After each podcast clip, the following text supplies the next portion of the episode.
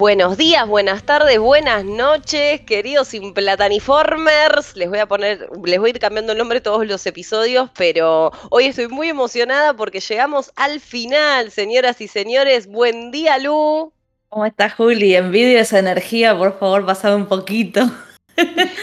Y viste, uno se queda medio encendido con estas cosas porque lo logramos 10 No lo puedo semanas creer, no consecutivas de comentar Handmaid's Tale. Era un objetivo que no sabíamos si íbamos a poder cumplir, sin embargo lo hicimos. Así que nada, un placer. nos felicito, placer. nos felicito y gracias a todo el mundo que nos estuvo escuchando. Porque hay como una bandita ahí que va, comenta, nos escucha y es re lindo.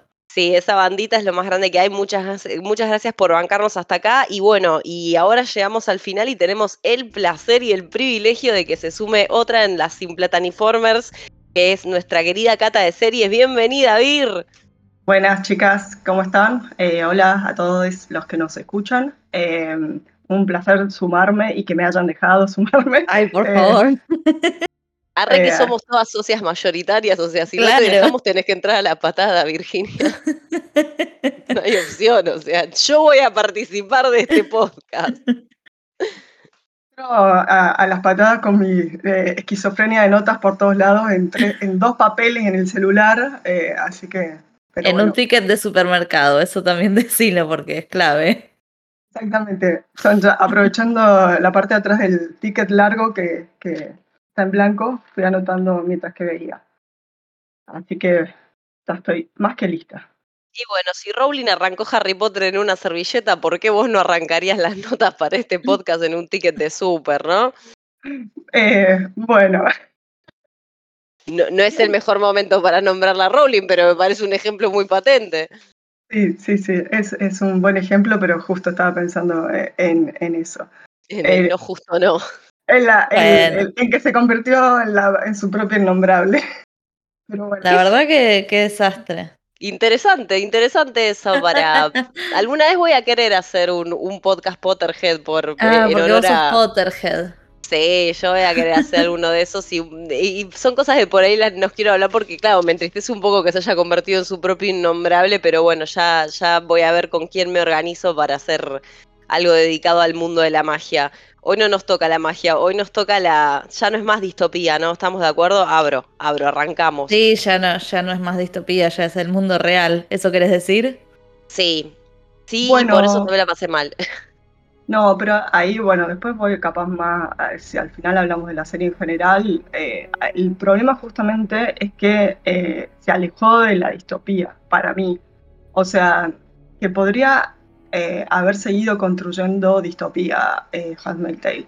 Digo, más allá de la realidad que, que la alcanzó y la superó, eh, es como, bueno, voy a, me, me voy a autospoilear. Sí, Eh, sí. Yo creo que, que justamente con- perdió el componente de ciencia ficción, porque no olvidemos que esto era ciencia ficción, más allá de que por ahí uno cuando piensa en ciencia ficción, no sé, que se imagina cosas futurísticas muy eh, inalcanzables, pero en realidad lo- este tipo de ciencia ficción lo que te plantea es que, bueno, no estamos tan lejos de eso, ¿no?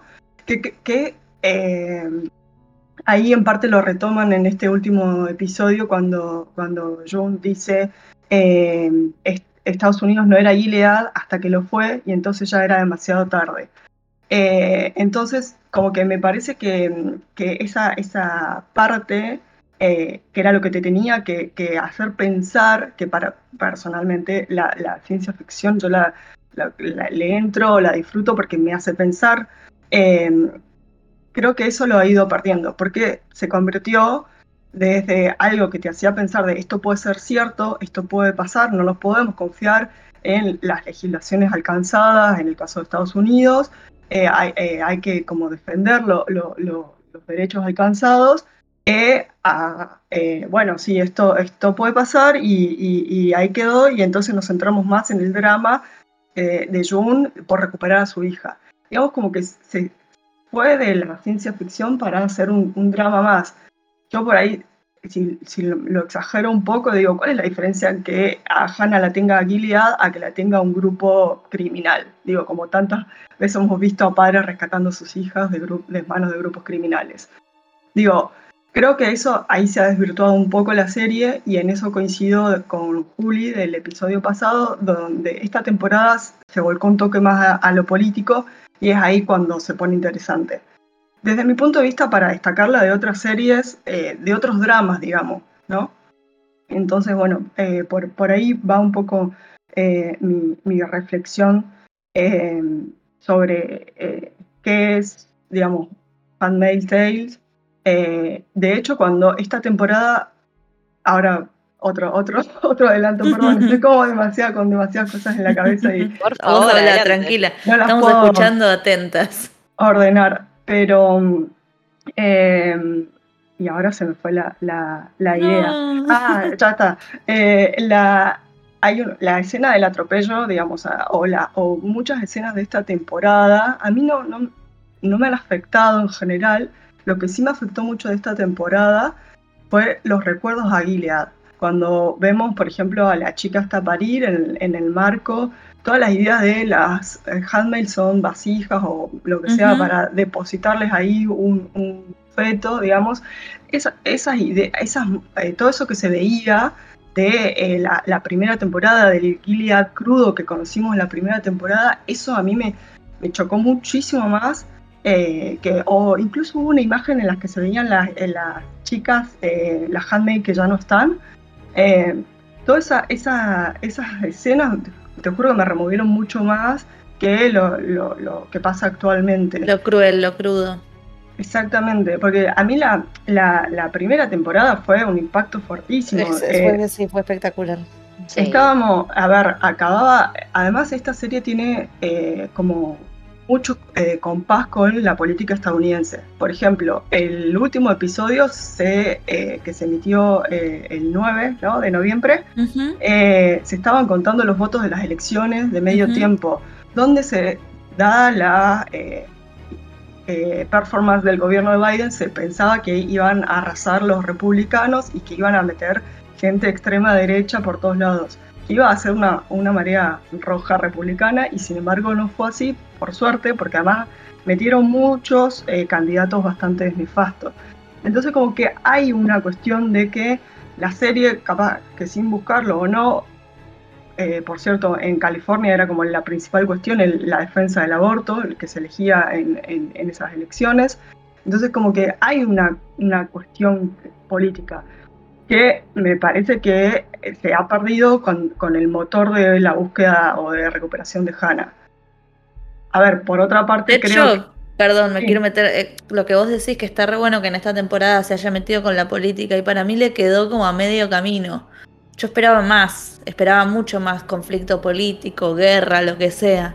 Es que lo que eh, pasa es que. Se quedó, como que quizás estaba la idea y quedó ahí. Es que ahí, ahí a eso iba ahora creo que termina siendo también una salida más fácil de cara hacia el final, porque podría ser que no derrocan a Gilead, que Gilead sigue, eh, ¿no? pero ella logra juntarse con Hannah, que al fin y al cabo es, es el motor de, la historia.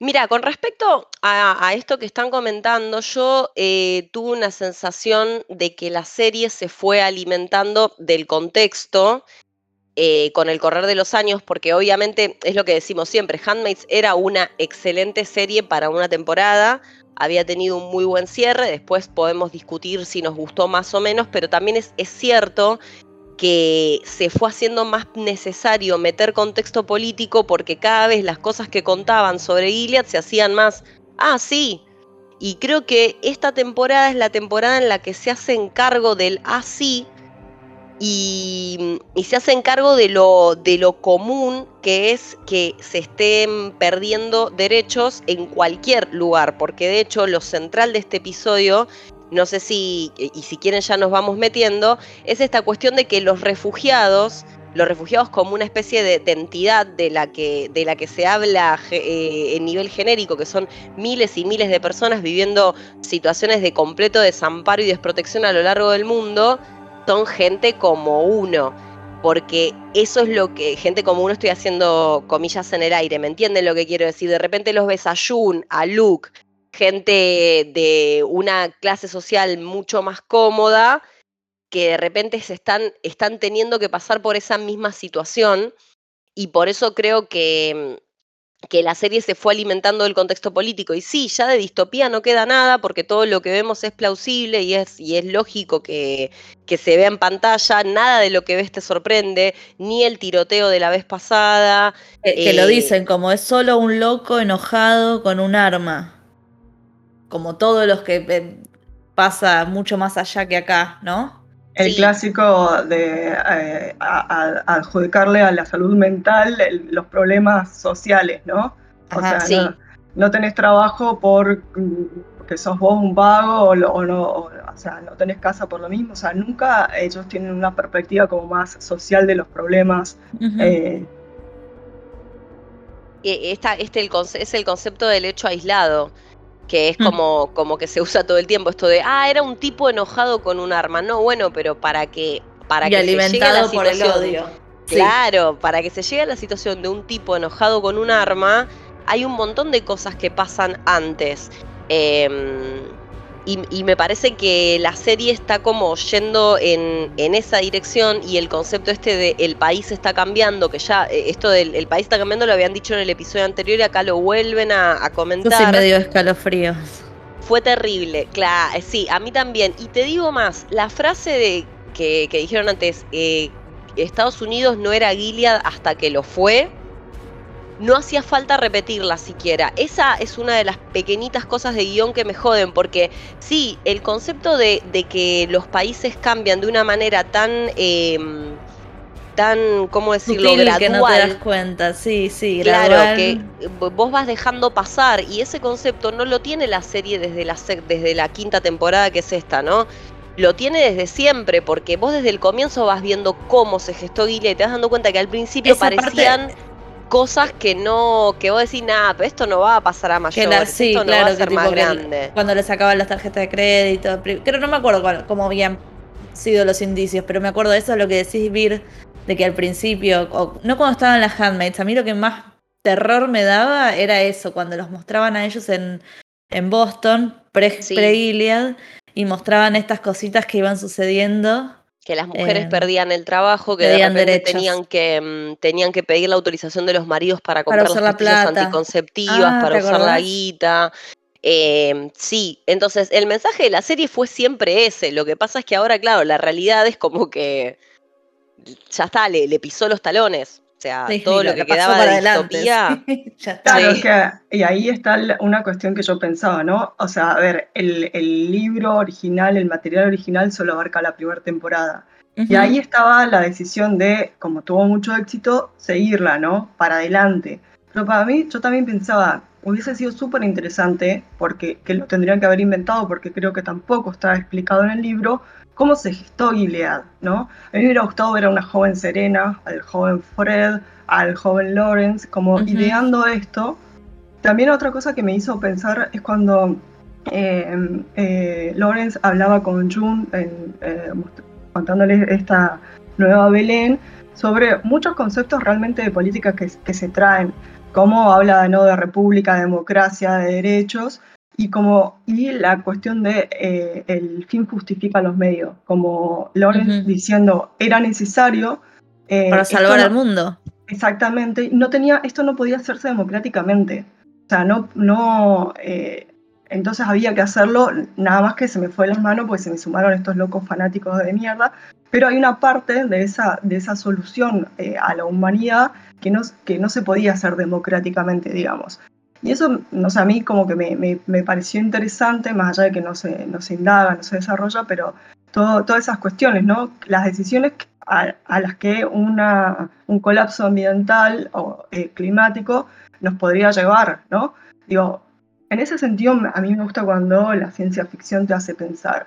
Eh, cuando ya, como, bueno, se ha corrido como demasiado al drama, les decía, es como que, eh, pero, eh, nada, cosas, perdón, que voy, voy soltando porque ahora que la, la escucho voy, me voy acordando de, estas cosas que, que he ido reflexionando, eh, que, me, que me hubiese gustado ver. Y por eso creo que también coincido con lo que cerraba eh, Juli, con, que, con esto, bueno, más allá de que a mí en particular me interesa la política, y que la política no, no necesariamente se hace desde un Estado, desde la casa de gobierno, no se, se hace en, otras partes también, ¿no? La misma señora Putnam, por ejemplo, reentendió el concepto de política en este episodio. Dijo, bueno, si tengo que casarme con este tipo, lo hago. Si tengo que eh, aceptar otra vez a Janine, lo hago. Digo, ese, e, ese animal político que, que cada uno lleva adentro me, me parece interesante también. Sí, aparte, eh, bueno, justamente lo que decís de la señora Putnam es, es muy, muy interesante como la tía Lidia siendo la tía Lidia. La tía Lidia es esta que viene con los, los May I y Mind You, eh, que son esos latiguillos que le detecté, que hace, hace tiempo que se los vengo detectando, que dice todo el tiempo como May I, Mind You. Eh, mm. Andau, que para mí es la actriz del, del episodio, o sea, fue la que más me gustó de, este capítulo en particular, el trabajo que hace, más allá de que, bueno, que es Andau y me gusta siempre, pero mm, como ella tiene la inteligencia de hacerle ver y de mm. venderle toda, toda esta movida a ella como diciendo, mira, vos te vas a parar desde un lugar del perdón y la gracia. Dice algunas cosas que me dan ganas de, de asesinar, por supuesto, como diciendo que, claro, lo que Lorenz quiere es mostrar una casa, un household, que en donde las mujeres. Con misericordia, ¿no? Además. Claro, con misericordia. Y, tipo le dice, un lugar donde las mujeres cumplen su rol y en cambio, o a cambio, no en cambio, a cambio son tratadas con respeto y gracia. Piñan los dientes. Sí, pero es, como están pensando. pero es como están pensando en realidad, si te pones a pensar. Eh, pero, y otra cosa que a mí, por ejemplo. Como están pensando, si te pones a pensar, chicas, estoy muy capicúa hoy, sábado a la mañana.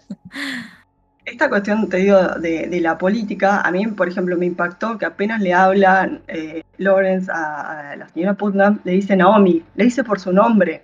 O sea, ya no es la propiedad de Putnam, no es como, porque al fin y al cabo las esposas son tan propiedad del, como como la, Exacto. Sí, ahora ella va a ser Mrs. Lawrence. Y ya se lo nombran así, ya la nombran así. Sí, sí, eso es el signo del, del que estamos. Pero, pero bueno, nada, me, me parece que, que, es interesante. Bueno, voy a hacer, voy a meter un poco quinta y vamos a hablar de la escena del atropello, por favor. Del por sí, favor, que casi, casi, así, ¿no? Empieza así. no me Más o menos. Me, me, gustó mucho el episodio. Me gustó que, que, no, justamente no hizo lo que yo, de poner quinta fondo, sino que te va, eh, como se va tomando su tiempo, los acontecimientos se van desarrollando como fluidamente, pero no me gustó la escena del atropello, ni la de Nick.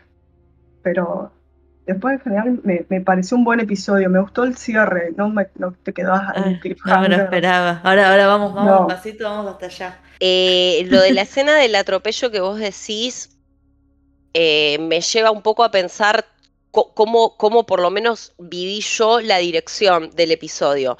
Lo primero que le dije a Lu fue que yo sentía que la cámara estaba muy acelerada. Me puse a buscar por otro lado, por otras fuentes, a ver si, si, era que, había agarrado lo que estaba mal, pero no. La cámara estaba muy acelerada y estaba combinada con planos muy eh, opresivos. Y con zoom, mucho zoom, ¿viste? Como que iba despacito, así medio el resplandor. Mucho, medio el resplandor. Bueno, ¿viste la, por ejemplo, ese plano, el cenital que tiran de los comandantes caminando entre las escaleras blancas? Sí. Bueno, de ahí en adelante yo, yo siento que todo es como pensado para generarte una sensación opresiva.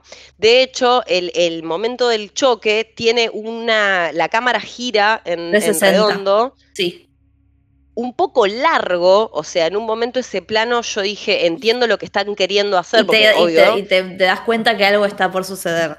Sí, pero es muy largo. Me dio la sensación de que era muy largo ese plano. O, por ahí fue, fue, fue, como lo percibí yo en el momento, pero claro, como diciendo, che, no hay nada, no hay nadie en la calle, y de repente se empieza a escuchar como de fondo. Ay, qué horror, porque, o sea, eh, yo, el, capítulo, el, episodio lo dirigió eh, Elizabeth, sí, Elizabeth Moss.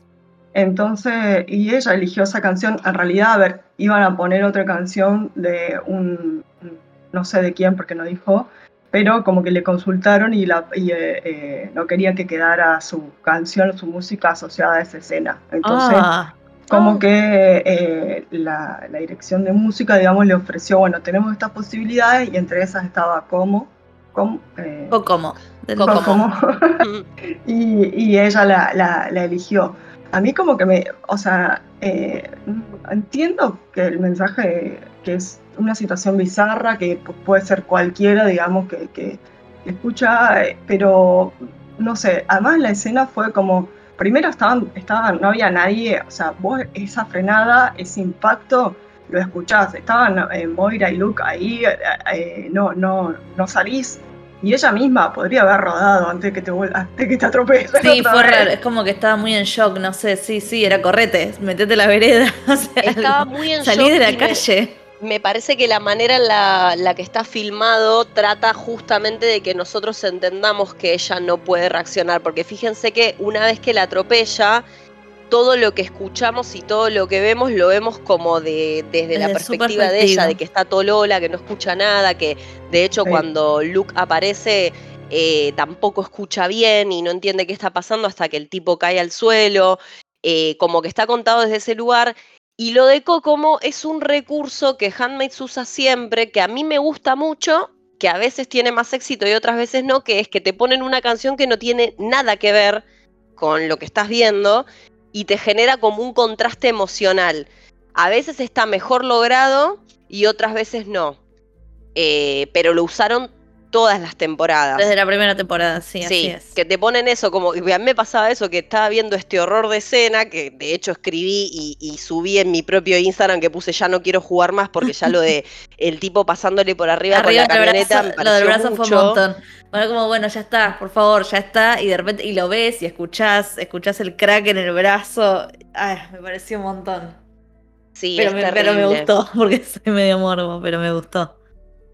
Es terrible, es todo muy, muy, muy feo y muy fuerte, pero porque cada vez es más concreto. Sí, sí está lleno de gente así. Sí está lleno de gente como este tipo. Eh, como que Otro no, loco como el arma, van a decir. claro. Como el del arma. como el del arma, como el que estuvo a los tiros. Y bueno, y también es interesante lo que pasa con Luke, ¿no? Porque mm, en un momento vieron que hablan del tema de que, bueno, el tipo se murió, o sea, cu- cuando finalmente ellos deciden irse, que, que Jun le dice, mira, la última vez esperamos y nos salió mal, nos tenemos que ir, porque el tipo se murió y claro, si vos estás en un contexto donde hay una full campaña para echarte del país, ¿qué van a hacer? Van a decir, ah, ¿vieron, vieron los refugiados estos? Matan a un Eh, canadiense. mataron a un canadiense y cómo ese nacionalismo va a hacer que digan, no, bueno, ya está, ¿sabes qué? Eh, Se van te todos a la mierda. Porque vamos además estaban hablando que, que la policía estaba muy antirrefugiados, que no sé si había un juez que era el que decidía si a Lorenz lo iban a, ¿cómo se dice? A, mm, a seguir o no, quiero decir, que también eran muy antirrefugiados, entonces, bueno, la única opción era irse a la mierda.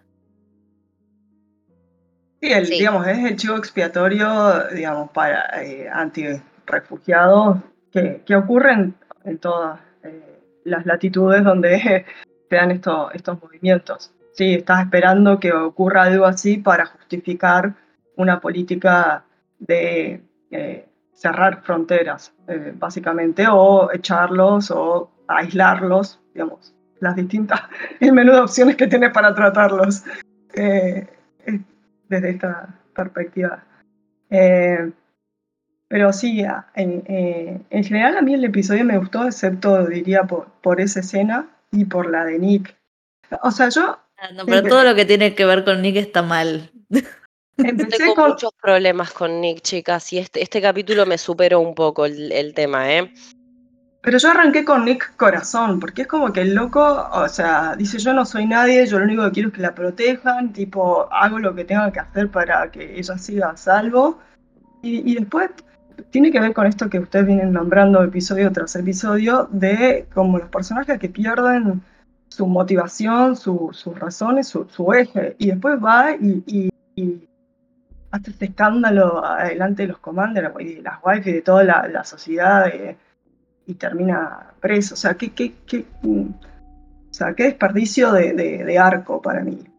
O sea, no sé si era necesario, o sea, si es necesario para lo que viene, pero eh, sí, Son- Y lo que son- pasa es que ahora Nick está complicadísimo porque pues, Rose, evidentemente, la, la- la esposa se, se cansó.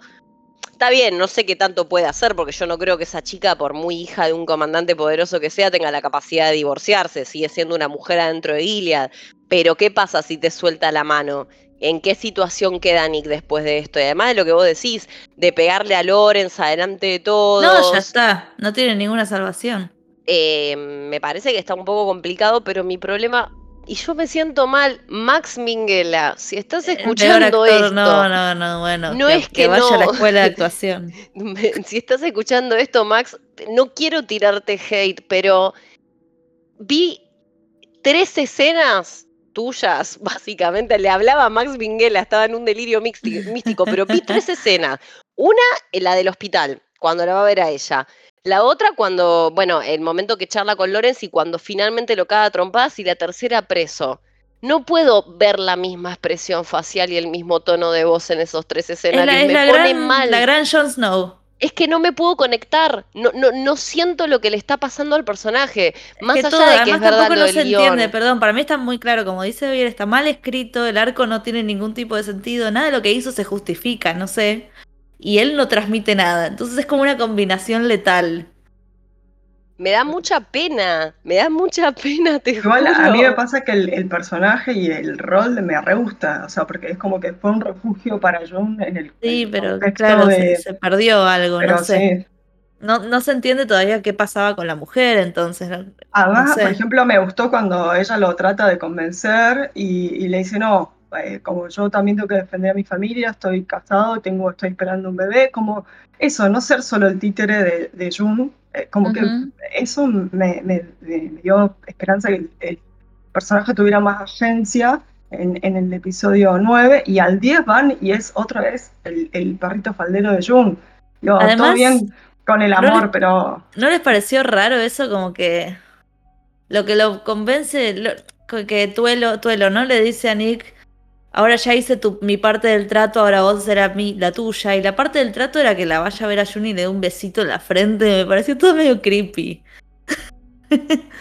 Sí, es un poco raro. Y aparte, es- ese diálogo, ese diálogo, ese momento entre Tuelo y Nick fue el que más detesté, no, de la, no del episodio, de la temporada entera. Porque por un momento pensé que estaba viendo Pasión de Gavilanes. eh, o sea, había mo- te- le juro que había momentos del diálogo tipo, no, yo soy nada. Que ella, vos sabés que le importás a ella, ¿no? O algo así, tipo, no, bueno, la no, escena en el puente, I'm todo, nothing. cuando se empiezan a tirar, yo le dije que puse a chupar no sé qué. Ah, Qué pr- problemático el chupar no sé qué, pero ah, No, no sé. chupaculeadas, que me parece un gran Chupaculeadas. concepto. Sí, un gran es como, concepto. ay, vos sos un capo, no, vos sos un capo, no, vos tenés mucho poder, no, yo no soy nadie. Sí, ten- ay, Dios, ya está. Duró como, duró como 10 minutos eso en el puente. Y me la rematas con la novela, no, no, no, no, no es que no sos nada, Nick, eh, o sea, tipo, pero, pero ¿por qué hacemos todo este despliegue de dramatismo si vos sabes muy bien cómo son las cosas y si tu personaje está para hacer cosas más interesantes? Porque realmente es un personaje que estaba para cosas mucho más interesantes que lo Hubiera que nos sido, está claro, dando. más interesante que realmente haga cosas desde adentro y se vaya revelando de a poco. Pero el tema también es que, que ahí lo plantean varias veces, es como qué pasó con él que de, un- de ojos saltó a Commander. Eh, y yo creo que como el ascenso fue, digamos, meteórico, digamos, eh, puede que la caída sea igual de, de abrupta, ¿no? Eh, no sé si sea un peón que sacrifiquen. Eh, quizás sí. eh, y por otra parte, eh, digo, se me dio vuelta lo de Luke. Yo arranqué poniendo Luke Hill como siempre, pero después a, la- la- a lo último dije, bueno, está bien, acá se redimió un poquito y no es tan... hizo idiota. algo inteligente, ¿no? Sí. Igual no, Eh. tam- tampoco me gusta su performance actoral. Lo perdí, lo perdí hace un montón. Pero, Sí, pero para mí es, pero para mí es más el personaje realmente que el, que el actor, ¿eh? En ese Es caso. medio goma, ¿no? Puede ser. Sí, sí, sí. Y el personaje es un poco, o sea, más allá de que era obvio, hay un montón de cosas que, que también una sabía como que iban a llegar hasta el tren y que él se, se iba a, a ir porque Ah, yo era no me lo evidente que lo esperaba. iban a Ah, detectar. yo esperaba que se fueran juntos, tipo, por fin. Como que otra vez lo van a separar, loco. Otra vez. Ojo, eso también me molestó. A ver, porque me van a decir, ay, bueno, si, si esperabas un final feliz no estás prestando atención. No, lo que me gustaría es que me dejen de repetir constantemente la situación de Jun y Luke llegando a una frontera y que algo pase. Porque me estás reciclando el mismo recurso hace cinco temporadas y por mucho que me pueda... ¿Sabes qué me pasó? Que ni siquiera me pude conmover con eso. No, Ni siquiera no, me pude no. conmover. Porque es como que sí, otra vez, ah, mira que sí, y no, y claro. Lo que sí bueno. me gustó es que por fin ella se fue, loco, por fin, por fin dijo, bueno, ya fue Hannah, no ya fue Hannah, ¿no? Pero como que no, yo me quedo para luchar con mi hija, ya está, hermana, andate y seguir luchando desde afuera. Es que en realidad le cayó esa ficha, porque Sí, eh, por fin le cayó la claro. ficha de muerta, no puedo ayudar a mi hija. Y fue como, sí, Jun, Te lo felicitaciones. decimos desde hace cinco temporadas, hermana. Hace cinco temporadas que estamos. No, en realidad técnicamente hace cuatro. Claro, porque la claro. primera, la primera huida de Jun es en la dos, el Que intento de la huida. Pero digo, obvio que no podés, sino, o sea, que si te morís no vas a poder ayudar a tu hija. Subite al tren y trata de hacer lo mejor que puedas. Igual antes de llegar ahí, si les parece, porque el final del tren Es hay fantástico. mucho, es hay fantástico. mucho, es fantástico. acuerdo. Nos podemos tomar un momento para el arco de Janine. Por favor. Sí, Em, nosotras venimos hace mucho diciendo cuándo es el clic de la tía Lidia, cuándo es el clic de la tía Lidia, para qué está Janine si no es para que haga el clic la tía Lidia. Eh, porque a esta altura es un poco eso, ¿no? Janine es un personaje que está existiendo en función de la tía. Y bueno, lo que tenemos acá es to- toda esta conversación el día del casamiento de la señora Putnam, que, que va, la señora Putnam, de la ahora señora Lawrence, que comete Na- todos Naomi los errores y Darling, por haber. Naomi, Naomi, ay, ese, ese señor Perdón, sigue fuera de tono otra vez. Sí, no, No, sé. Loren sigue fuera de Él tono. quiere hacer esa serie, déjalo, él quiere hacer ¿Vos lo notaste eso, Vir, que Lawrence es el que hace las punchline de sitcom todo el tiempo? Sí, pero bueno, pero para mí hace a su personaje interesante, porque justamente eso que vienen ustedes también comentando de que no sabes, no, no, no tenés claro para dónde va a salir, es impredecible, es, es eh, no, no, no están tan claras las motivaciones. Eh, como eso, digo, en el, en, en el episodio pasado ustedes comentaban que puede que la traicione a Jun o puede que no, o sea, como cuando, cuando quiere la ayuda, cuando no, también está su proyecto político eh, por encima de, de, de Jun.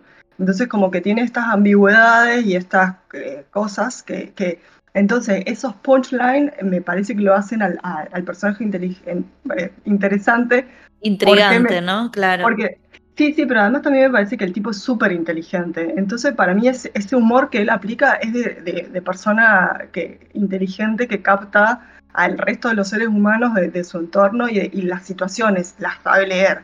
Entonces, te, te tira ese punchline. Eh, el comic relief que ustedes también le decían.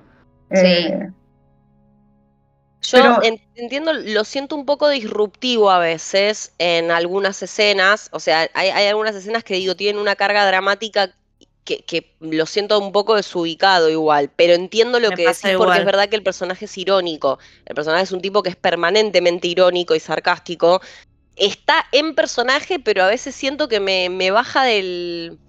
Me baja del tono saca del emocional. ambiente, claro, Claro, exacto. Mm. Yo estoy, a- estoy de acuerdo con eso, con que me chocan la- esa- esas eh, actitudes de él, pero a la vez como que se lo creo, ¿entendés? Ah, Es más, yo creo que a pesar de, de- de ser un- el, el personaje así, tan voluble, es al único o al que más le creo lo- las cosas que hace, su motivación y todo eso. O sea, eh, eh, pero sí entiendo que te saca de onda, te saca de, de cuando, cuando las tira, porque no, no, no tienen nada que ver con la situación, digamos. Eh, Claro. Pero eh, a mí me gusta mucho ese personaje. Eh, y, y lo voy entendiendo un poco más como que eh, esta culpa que tiene y, y cómo trata de eh, redimirse. o, eh, y, y- y a su vez es una cuestión política, pero también es una cuestión personal de, de- de- que le debe a su, a su mujer, ¿no? Sí. Eleanor. Él dice, este, bueno, eh, para cambiar esto, son, que le prometí a Eleanor, son 400 puntos, creo, y, y ha hecho eh, los primeros dos o tres o cuatro, no sé cómo dicen, Sí. en el momento está hablando con Nick. Entonces, como que ahí es donde es un personaje que me parece su- súper interesante eh, en ese sentido. Pero bueno, volviendo a, a- a la tía Lidia, a Janine, eh, a la eh, totalmente olvidada Esther. No existe más. Este- ¿Quién era? la- la- yo creo que la van a traer igual en la próxima ¿Vos temporada. decís? Y porque además está Sí. embaraz- embarazada. Mm, Mm. Por algo la dejaron ahí. La van a traer seguro. Pero sí, ese personaje es como que está ahí bollando un poco en el éter. Igual que, que la propia Janine, que a mí me encantó que tuviera el momento de decirle a Naomi, no somos amigas. Igual que Serena, que Yuna Serena, tipo, no somos amigas, te odio, te voy a odiar toda la vida, no te equivoques. No es que porque vos estás teniendo este acto, porque obviamente Naomi lo que percibe que es que está siendo benévola con Claro que es re buena. Claro, Janine es como, no, escúchame, estás recontra confundida, no, no, no, no pasa por acá. De hecho, Janine misma está lidiando con, con el proceso de que la vuelvan a, que, de que la estén reposteando. Eh, Y ve- venía hecho- bien, ¿no? Venía bien hasta que la pira cuando le dicen of Joseph. Cuando No, le dijo la- yo, pero no. qué imbécil esta Se le cambió también. la cara. Se Sí, le pero cambió para mí también la, tri- la triguió, eh, la triguió. Eh, Jun. eh, exactamente, cuando Sí, lo se le Jun. acerca la, la Marta y le dice a esta herida Jun, mi Jun, o sea, creo que ahí también le, le- se le chifló un poco. Sí, cuando dicen Bijun yo también me reconmoví porque es verdad que el vínculo entre ellas dos es re especial eh, y eh, la Marta le dice no dejan que nadie se escape y ahí vos le ves la cara a Janine, como es, esa, entonces tenés la mezcla de la derrota, del agotamiento, del no, no puede haber salida y viene esta boluda y me dice of Joseph y sí, cualquiera... Si tenía algo para matarla, la mataba. Sí, si tenías algo que partirle en la cabeza, se lo, se lo Sí, partís. Y, sí. y por eso también me gusta que mm, esta, incluso esta entereza que tiene Janine a esta altura, de que la carguen en el camión. Y ahora sí que no estoy tan segura de si Janine. La volvemos a ver. No, Mm. ya no Es que estoy ya segura cumplió. porque. Lo que decimos, ya cumplió el cometido de, como dijiste, Vir, de triguearla a la tía Lidia. O sea, ya está. Y lo vimos en la cara de la tía Lidia también, como ahora listo, te met- se metieron con Janine, se va todo a la mierda. ¿Y sabes Sí. qué más? El cierre del arco del personaje, porque es Janine, Janine está con- consolando y confortando a la Marta.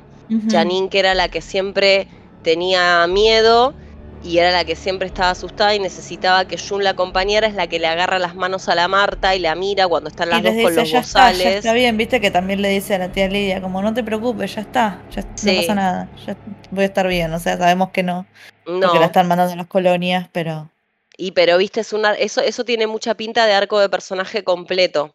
Sí, Sí, yo puse, pero nunca lo sabremos. exactamente, porque yo puse chao Janine y signito de interrogación, porque en esta serie realmente no, o sea, Todo ahí- pasar. Claro, y ahí te das cuenta que es una cuestión de negociación con los actores. o Sí, sea, la- también. la- la- y que no, hay- no están las cosas, digamos, escritas eh, en advance y menos para, para tan detalladamente para cada uno de los personajes. Entonces, para mí va a tener que ver con lo que negocien o no con, con la actriz.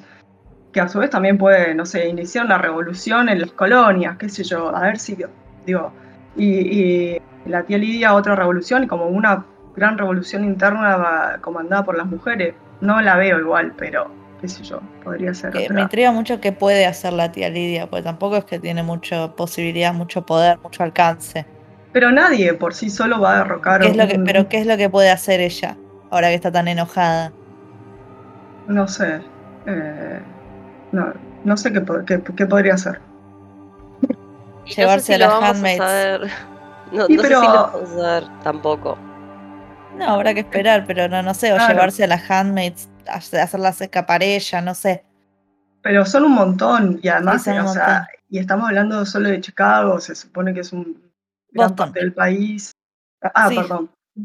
Eh, tienes razón. Sí, como que Eh. estos lugares, eso también siempre me, quedó corto de la serie, que se centró muy acá y después vemos que hay un montón de estas escuelitas de handmaids, tiene que haber un montón. Sí, sí, o, o cuando fue el funeral de Fred, eh, como que venían comandantes de otras Claro, localidades. un montón de gente.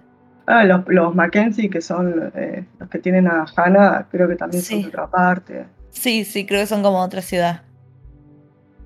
Pero que, que bueno, que por eso también, eh, volviendo otra vez, perdón, al tema de la caída o no de Gilead, es, es como eh, también para eh, filmarlo, es, un- es una locura una, la, la caída de un régimen.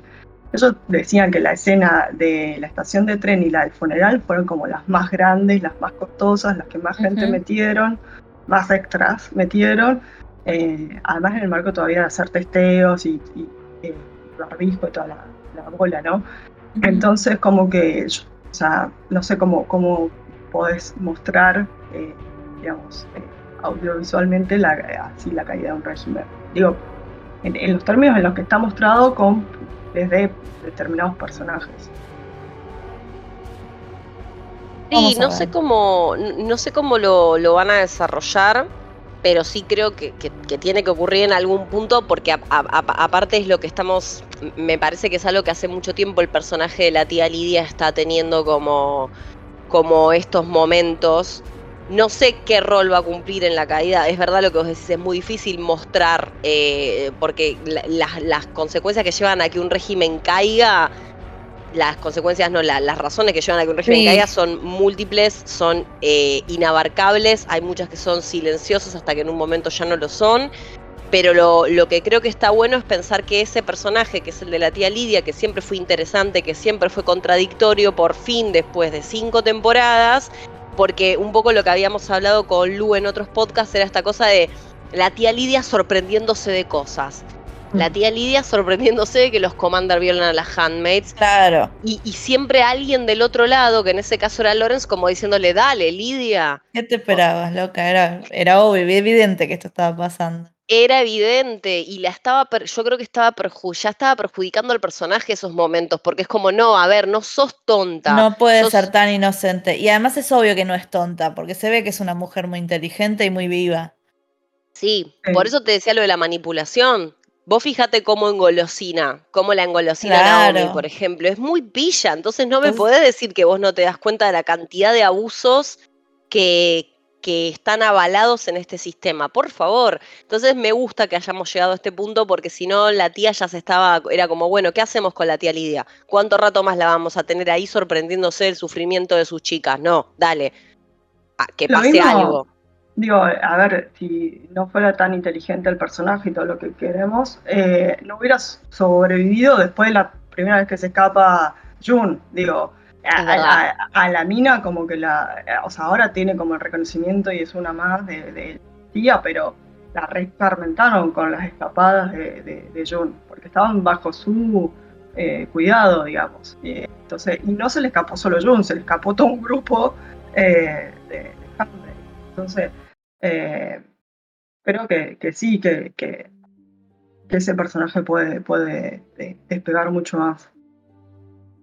Sí, totalmente. Así que bueno, vamos a estar esperando. Y bueno, si les parece, del tren. llegó el momento del tren. Qué momento, ¿no? El del tren, porque ya no entendemos, o sea, va, un poco, un poco yo en las notas decía que ya es tan extraña la relación entre Jun y Serena que la única que le faltaba era tener que sobrevivir como refugiadas en otro país juntas. Y es- yo te dije que iban a terminar juntas criando dos pibes. Sí, fantástico, es como una sitcom, Igual- pero mm, Me vos te hacías muchas preguntas sobre cómo, cómo pensabas que se sentía Jun en ese momento, Lu. Y es algo que está pensado así, porque yo escuché una entrevista, o no, la esta la leí, la entrevista que le hicieron a Elizabeth Moss, y mm, es lo que quiso mostrar, como que no te das cuenta si, la está, si está alegre porque se encontró a alguien que conoce, si se quiere morir porque encontró a su archienemiga y, y es la única que conoce en todo ese mundo. Eh, entonces, como que su cara quiso hacer eso y que vos no sepas qué va a pasar hasta la temporada que sigue. O sea, está buscado. Y lo logró, porque a mí me pasó, es como, uy, ¿qué, qué, qué está pensando, no? Es, Sí. un, es un cliffhanger bonito, me parece. O sea, Está porque no- bueno, sí, la pasé no- bien. claro, la pasas bien y no te deja ahí como, necesito ya la, la próxima temporada. Eh, y, y- y esa, esa, digamos, esto que ha estado presente durante toda la temporada. Primero, perdón, eh, que me gustó porque yo lo primero que anoto es Serena. ¿Dónde está Serena? Todo el episodio no, no No, apareció. no me di cuenta, no me di cuenta, no, no me di cuenta que no estaba. Y creo que eso también me logró mucho mi sorpresa al final del episodio. ¿Ustedes se sorprendieron o no se lo esperaban? Cuando escucharon al bebé llorar, dijeron, ah, ¿es Serena? No, no, no, no me lo esperaba tampoco porque, porque dije, bueno, que ya está, se, se, se, se fue y, y vas a ver qué. Pero desde el episodio pasado que se sube a ese auto en Chican, claro, Sí. nunca más supimos nada. Y, y entonces como que estuvo bien construido esa, y, y realmente sorprendente eso. Sí, a mí Eh. me pasó igual, ni pensé en Serena en todo el capítulo. Para mí Serena se había escapado y que me iba a enterar de su existencia recién en la temporada siguiente, como que un poco la cer- no pensé en ella y Claro. cuando apareció dije, ah, mira, me gusta este giro, porque la verdad es que me gusta, me parece ¿Gritaron? interesante, quiero ver qué sale de eso. Sí, un poquito grité, fue Yo como, tiré un... no me lo esperaba para nada. Me Eh, re es gustó. algo que, esto sí lo escuché en la entrevista a Bruce Miller, que dijo dos cosas muy... Bruce Miller, ¿no? Dos Sí. cosas muy interesantes, el showrunner y el guionista de este episodio. Em, una que con todo lo que hicieron que pase en el episodio y qué sé yo, y que fue tensión, tensión y fue bastante dinámico, y era a propósito para que vos nunca se te ocurra pensar en Serena eh, y que la sorpresa sea más grande. Y que me parece que lo lograron también. Eh, Y la Sí, sí, sí. otra, la otra es que piensen en Moira. ¿Qué pasó con esta temporada con Moira? Nada, fue tipo un mueble, un decorado. No hizo nada, no sirvió para nada más que para dormir a Nicole. No, aparte me encanta que nadie pensó en llevársela a Moira, que eso también lo puse en los apuntes, tipo, ¿Por ¿quién, qué la ¿qué es lo que les hace ahí? pensar que Moira va a, ser- va a estar a salvo en Canadá cuando básicamente estuvo con ustedes criándoles el pibe? Se sabe que tiene, sí- o sea, yo me la llevaría a Moira, ¿qué cree que te diga? No, no, no me parece muy sensato no llevarse a Moira. Está bien que Moira es un adulto, se podría ir sola, pero digo, ¿por qué no, no sale quiso. Moira? Moira no está a salvo. No me No, parece también que es salvo. refugiada además, está en la misma condición. Claro. Y dije, bueno, que qué ingrato todo, ¿no? O sea, eh, Moira estuvo ahí para tener, que ojo, eso también es un personaje maltratado por el guion, ¿no? Eh, Pará, es había, muy maltratado. Lo que decían en la entrevista es que había un arco pensado, una, una historia, toda una narrativa pensada con Moira y con. eh, me olvidé el personaje de Alexis Bledel. Sí, Eh, ay, ¿Cómo se llamaba? eh, Emily. Emily, claro. Y bueno, como Alexis Bledel al principio, antes de que empiecen a filmar, dijo: Perdón, yo no tengo más ganas. No sé qué le pasó. Se abrió totalmente, parece que fue una sorpresa para, el- para los creadores, para los productores de la serie. Y tuvieron que tirar todo ese, ese arco, esa narrativa a la basura y, y Moira quedó ahí flotando. Y una Eh, lástima porque en la, en la temporada pasada ella tuvo un re papel, ¿no? Sí. Tra- trabajando como voluntaria y encontrando a Jun y todo eso. Y en esta estuvo totalmente pintada al óleo. Eh, Era un accesorio de Juni de Luke. sí. Che, qué fuerte igual toda la escena de la gente yendo a la, eh, en, en masa a subirse al tren. Eh, Ahí también hubo sí. una, una, a mí me pareció como una estética eh, de, de- de los judíos yendo a, Sí, sí, el a la- holocausto. Sí, sí, creo que todos sí, pensamos sí, en es que eso. eso, sí. eso es evidentemente buscado y, es un poco con lo que hablaba, vieron lo que les comentaba al principio, que evidentemente quisieron contar la historia de, del exilio, eh, pero desde un punto de vista familiar. Perdón, pero no, no hace tanto estaba pasando todos los rusos queriéndose escapar Claro, y subiéndose a todo, a cualquier avión que salga de, de Rusia. Y los ucranianos, ¿no? Obviamente, los ucranianos huyendo. y, y el debate que se, que se genera siempre en redes y demás, cuando pasa de este lado del planeta, cuando pasa en Occidente, cuando pasa en caritas que vos reconoces. Ay, los rubs, claro, los, los refugiados rubios sí los queremos. Esa Claro, te importa, de repente decís, em, de repente la gente empatiza. Entonces creo que es un poco lo que buscaron con esto. Es y, volvemos a lo que, a lo esto que decíamos de cómo la serie se alimenta del contexto, ¿no? Esto de bueno, mira, vamos a agarrar a esta gente que parece tan como vos. Y, y la vamos a poner en esta situación. A mí también me gustó mucho lo del tren. Me, me generaba esta sensación opresiva que les decía al principio, asfix- asfixia total. El- lo- los milicos, la gente toda pegoteada, eh, la incertidumbre que te transmite la escena, porque básicamente Exacto. te estás tomando un tren, a- vaya Dios a saber qué, no estás yendo a ninguna parte donde te esté esperando nada. ¿Dónde le Em, dijeron que va al oeste? Ellos están en Toronto, es del lado oeste, de la costa este, básicamente, de Canadá. Esto se Ah. va todo hasta Vancouver, que es la otra punta. Porque y después la- a Honolulu. Ah, sí, Claro, a Hawái. el asunto es que Gilead eh, está en 48 de los 50 estados, de lo que leí, Ay, eh, gracias. que no está ni, ni en Alaska ni en Hawái. Entonces va- ah, va- van para Hawái. Eh, y eh, también otra, otra, otra cuestión que me hizo acordar es como cuando ella, una vez que sube al tren y Nicole está llorando y le va hablando y, y si bien es- ella lo ha hecho un montón de veces, pero en ese marco en particular sentí como el, eh, la película La vida es bella cuando el padre le, le pinta al, al hijo otra realidad. O Sí. sentí, sentí esa misma eh, idea de, bueno, va- vamos a estar bien, qué sé yo, hasta, uy, mira, hay otro bebé, vamos a ver cuál es el otro bebé. Pero toda esa idea de te oculto que estamos para el orto, que no tenemos un peso, que no sabemos a dónde vamos y, y todo, toda esa situación, digo. Más, más allá de que sea un bebé y que no entienda mucho, bien, pero, pero- bueno. Pero la trató de calmar de alguna forma. Qué fuerte, ahora lo que decís, tipo, la mina la- se metió en un tren, no tiene nada, no tenía, tenía algún bolsito, aunque sea. Sí, Sí. eh, ¿cómo se llama? Ah, El eh, Rita. Sí, y Rita les preparó un bolso. Es eh, verdad. con- Ese es otro personaje que me gusta mucho, Rita. Sí, tampoco le dieron mucha bola, pero es muy interesante Rita. Sí, también es un personaje que, bueno, igual siempre estuvo más en los márgenes, pero es, es muy interesante. Por lo menos no, no- o sea, estuvo poco, pero no la maltrató tanto el guion como a Moira, digamos. Estaba dentro de lo que, de lo que el personaje podía dar, o por lo menos desde el lugar donde la habían, la habían puesto, ¿no?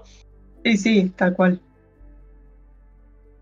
Bueno, Así chicas, qué maravilla, ¿no? Nos tenemos que qué- hacer las preguntas ahora. Tenemos para, todo- para preguntas. nosotras y para los les oyentes, a ver qué, con qué nos caen. Claro, para hacer como un balance, ¿no? Esta temporada, después de todo lo que hemos hablado. Em, A ver, no, ¿qué va a pasar con Luke? ¿Seguirá existiendo la temporada que sigue? Mira, yo a Eh. esta altura estoy tan podrida de todo que me pasa que, que- porque siem- siempre, siento que hay dos opciones para Luke. No, no hay muchas más.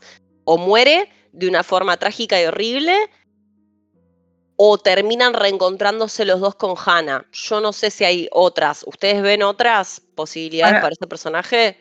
Pero la tiene la salida más fácil, porque al fin y al cabo él va, eh, digo, eh, Canadá sigue siendo un estado liberal de derecho y como no metieron en, en Hannah June por matar a Fell en la tierra de nadie, él eh, no le deberían, no deberían eh, meter preso porque fue en defensa propia. Eh, digo, en todo- entonces como que él de la cárcel debería poder salir. Con un buen abogado, ponele.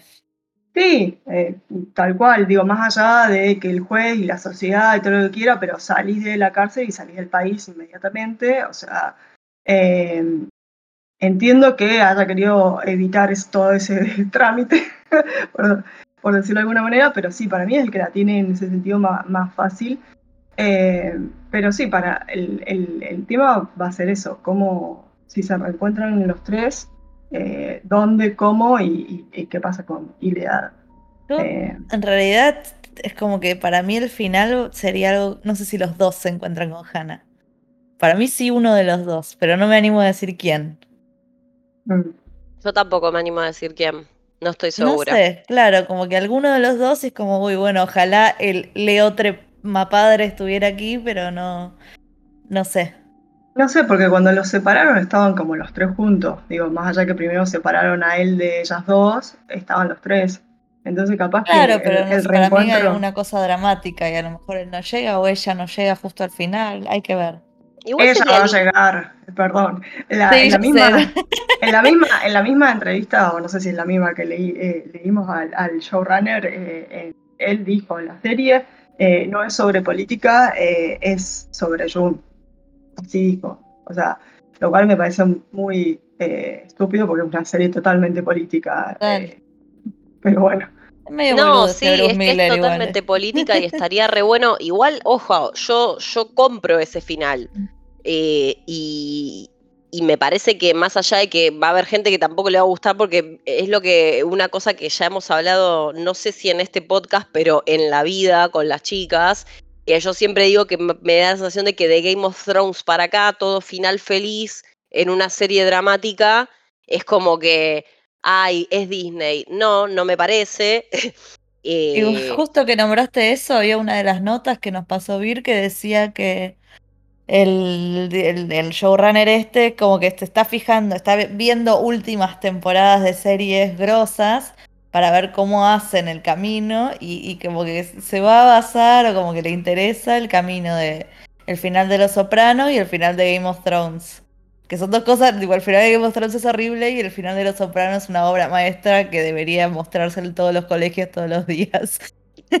el amor, el, El amor. amor. Lo que pasa es que ahí está, bueno, son dos tramas, con una con Y no quiero spoilear, pero Una- creo que entiendo a lo que se refiere. Eh, lo que pasa es que una es una, eh, Game of Thrones, eh, es otra serie política donde lo que está decidiéndose es quién se queda con el trono, digamos, y cómo se define eso. Y la otra son historias más de personajes, de un drama. Entonces me parece que ahí está la conjugación entre esas dos salidas. Tiene, tiene que hacer entre la situación política y la, y la situación personal de, de Jun y su familia. Entonces, sí se tendría que inspirar en, en- en ese estilo de, de serie, no solamente en una o en la otra, me parece. No, y además sería interesante, también, también hay una cuestión que tiene que ver con que cualquier reencuentro entre Hannah y Jun va a tener un trasfondo político, porque tienen que cambiar cosas en ese trasfondo político para que ellas verdaderamente se encuentren. Entonces es Claro, ya- indisociable el final dramático personal del final dramático político. Ya sea, no, no- no hay chance que vaya ella como guerrera y la saque, o sea, evidentemente tiene que ser una negociación política. Es que Lauren se lo dijo, cuando, eh, nunca te vas a encontrar con ella, o sea, digamos, Y si no pasa nunca, nada, sí va a pasar. vos decís, Sí, va a pasar, porque si no no nos mostrarían, yo creo que, que nos muestren a Hannah y específicamente que nos muestren que Hannah recuerda su nombre, no es en vano. Eso está ahí para que, para que sepamos que del otro lado hay algo y yo creo que sí se van a terminar reencontrando. A menos que que, no ahí sé es entre Lidia tiempo va a también, pasar. ¿no? Ah, podría entrar No sé, Lidia. ah, sí. medio, medio falopa. No, pero puede jugar Lidia, ¿por qué no? Eh, si Lidia evidentemente tiene un cambio en su manera de pensar y empieza a encontrar maneras de resistir dentro del régimen, yo creo que eh, sería muy probable. Lo que sí me interesa es ver que cuánto tiempo pasa. Si la, la temporada que viene nos vamos a encontrar con un salto temporal o no. Porque eso también Bueno. podría ser. Volviendo a lo que el- al- a la entrevista con el Miller, Sí, sí. eh, él dijo que no le gustan los saltos temporales. Si se dan cuenta, Ah. cada temporada arranca donde El segundo que terminó el anterior. Sí, eh, Además, y- con el, con el final, perdón, que tuvo, que se encuentra con Serena, es como que queremos ver qué pasa ahí, me parece. zarpado el arco de Serena. Para mí eh, ha sido lo más interesante y lo más, desde el guion hasta la actuación de, Sí, de- de Serena. 100%, 100%. Sí, Serena, bueno, nada, Ivonne Strahovski es increíble, pero además de eso me parece que es un personaje que esta temporada le pasó de todo y estuvo muy bueno verla descender a los infiernos. Sorry, not sorry. Ah, pero estuvo muy bueno, más allá de que hubo momentos que sentí pena, porque bueno, uno se pone un poco sororo y es inevitable en sentir pena, pero me, me gustó esta subversión y me gustó también que, que el personaje de Serena sigue teniendo la misma consistencia de siempre que es, che, Serena no cambia.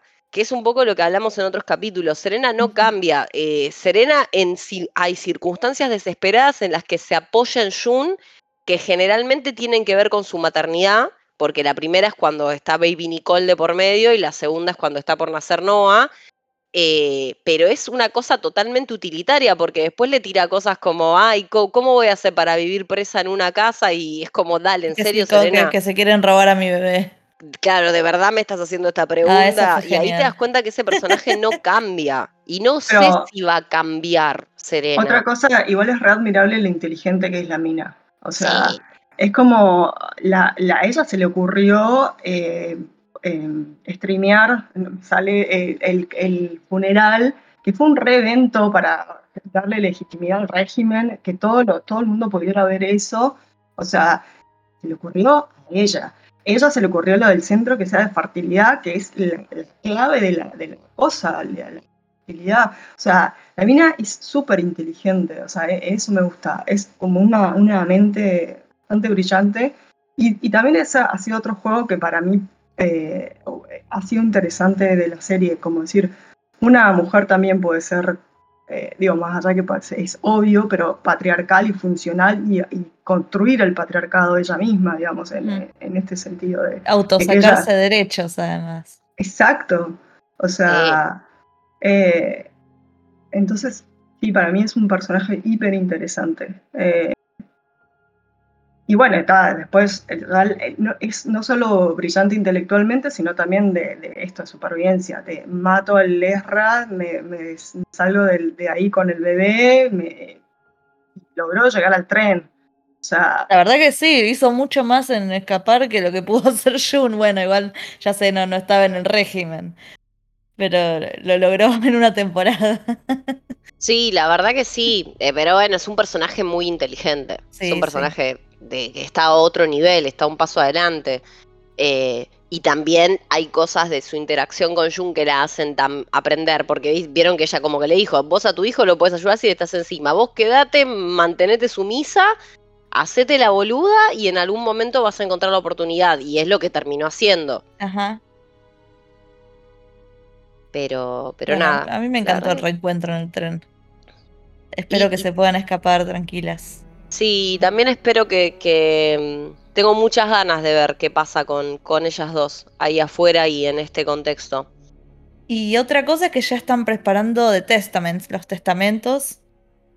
Eh, bueno, ahí habrá que... creo que lo voy a leer antes, porque quiero, quiero saber. Ay, a mí también me gustaría, ya se lo estuve mangueando a mi amiga Jessie para que me lo preste. Total, bueno, falta, falta, falta para que esté y me gustaría como tres años van a faltar para eso. Sí, y me gustaría llegar leída porque me, da la, por esto que te decía, que yo hablando con mi amiga de cosas que no voy a hablar en el podcast porque son spoileantes, eh, entendí, o sea, se, me cayó la ficha de para dónde pueden estar queriendo ir con, con la serie. Así que teniendo en cuenta que van a grabar Testaments aparte, pero bueno, vamos a ver. Y que Elizabeth Moss va a ser productora, por lo menos. Ella dijo por lo menos. al menos la productora. Le, me gusta el trabajo de dirección. temporada 7, ¿sí? El trabajo de dirección que hizo esta temporada me gustó mucho. Quizás este fue mi menos favorito. Los dos primeros me parecieron increíbles. Tuvo unas cámaras medio rari, pero se entiende por qué lo hizo. Sí, sí, hay cámaras rari, pero en líneas generales me eh, dije, mira qué bien, qué, qué, qué lindo laburo. Eh, siempre, como les digo, me gustó más las dos, me gustaron más las dos primeros, los dos primeros episodios que son los que ella dirigió, eh, que este.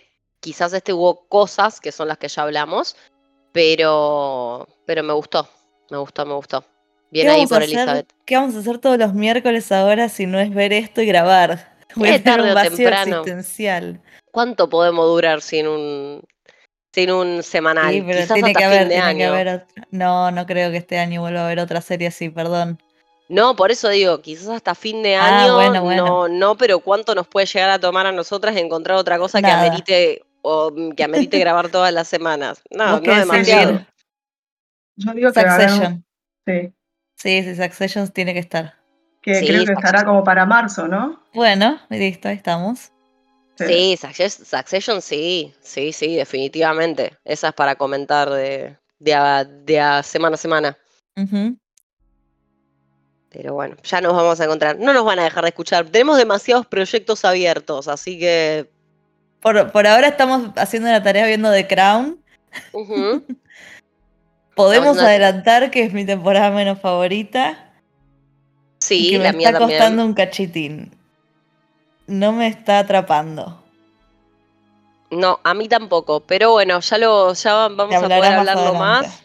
Y aparte con Viri, con eh, ya ahora fin de año se viene el momento que todas estamos esperando, que es estar las cuatro grabando para hablar de, todo este año, de, todo lo que vimos en este 2022. Así que nada, no sé ustedes, pero yo estoy muy ansiosa por ese momento de que estemos las cuatro integrantes de Sin Plata ni Forma al micrófono.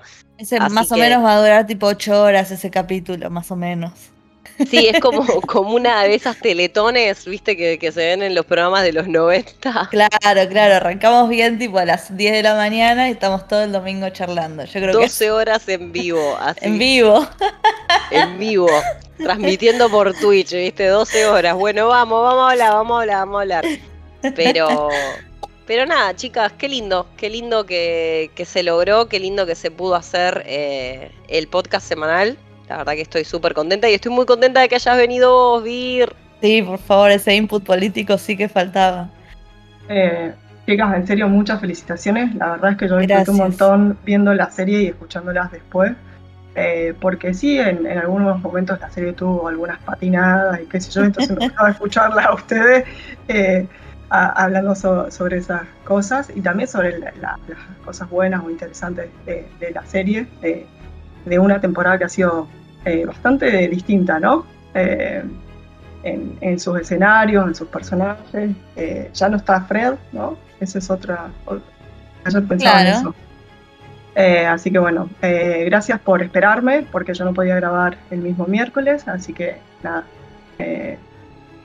gracias por dejarme participar. El que sabe comer sabe esperar y, además queríamos, teníamos muchas ganas de que estés, así que la verdad, un placer, como siempre.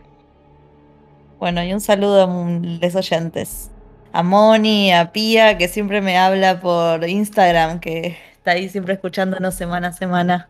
Ah, y ellas dos, ese, Moni y Pía, gracias, gracias por, por estar del otro lado. La verdad que, que que nos bancaron un montón, son las, las número uno. Gracias por, por estar siempre ahí, por cuestionar, por hablar, por respondernos, porque Moni también, Moni hubo muchas cosas en las que no estaba de acuerdo con el pod y, de eso se trata, ¿no? Porque estamos hablando de cine y de series. Hay que, es, todo es opinión, además. Es, hermoso no estar de acuerdo. Charlamos, nos cagamos un poco de risa, pero un poco lo que nosotros queremos con este espacio es eso, ¿viste? O sea, está bien, no te gustó, no te gustó, te gustó, te gustó, perfecto, fantástico, porque estamos hablando de ficción, estamos hablando de, historias que nos gusta cómo se cuentan o, no nos gusta por ahí, pero lo importante es que las estamos compartiendo entre todos, así que gracias. No, y además a mí me parecen interesantes estos espacios que son dialógicos, ¿no? Eh, hablamos entre nosotros, porque al, tele no le podés responder, ¿no? Le podés gritar, podés llorar, lo podés putear, pero no te va a devolver nada, digamos, a, tu reacción. Entonces, solo, solo te, emite. Entonces, bueno, creo que este espacio también sirve para, para eso. Eh, por todo lo que, lo que quise decir al tele y el tele. Claro. Eh, así que, y, bueno, a, mí me pasó también de estar escuchando y me gustaría estar opinando también acá con ustedes sobre los episodios y, bueno. Aquí estás. Sería la posibilidad. Aquí estás. Bueno, chicas. Un beso. Eh, un abrazo inmenso para las dos y un saludo eh, grande para todos nuestros oyentes.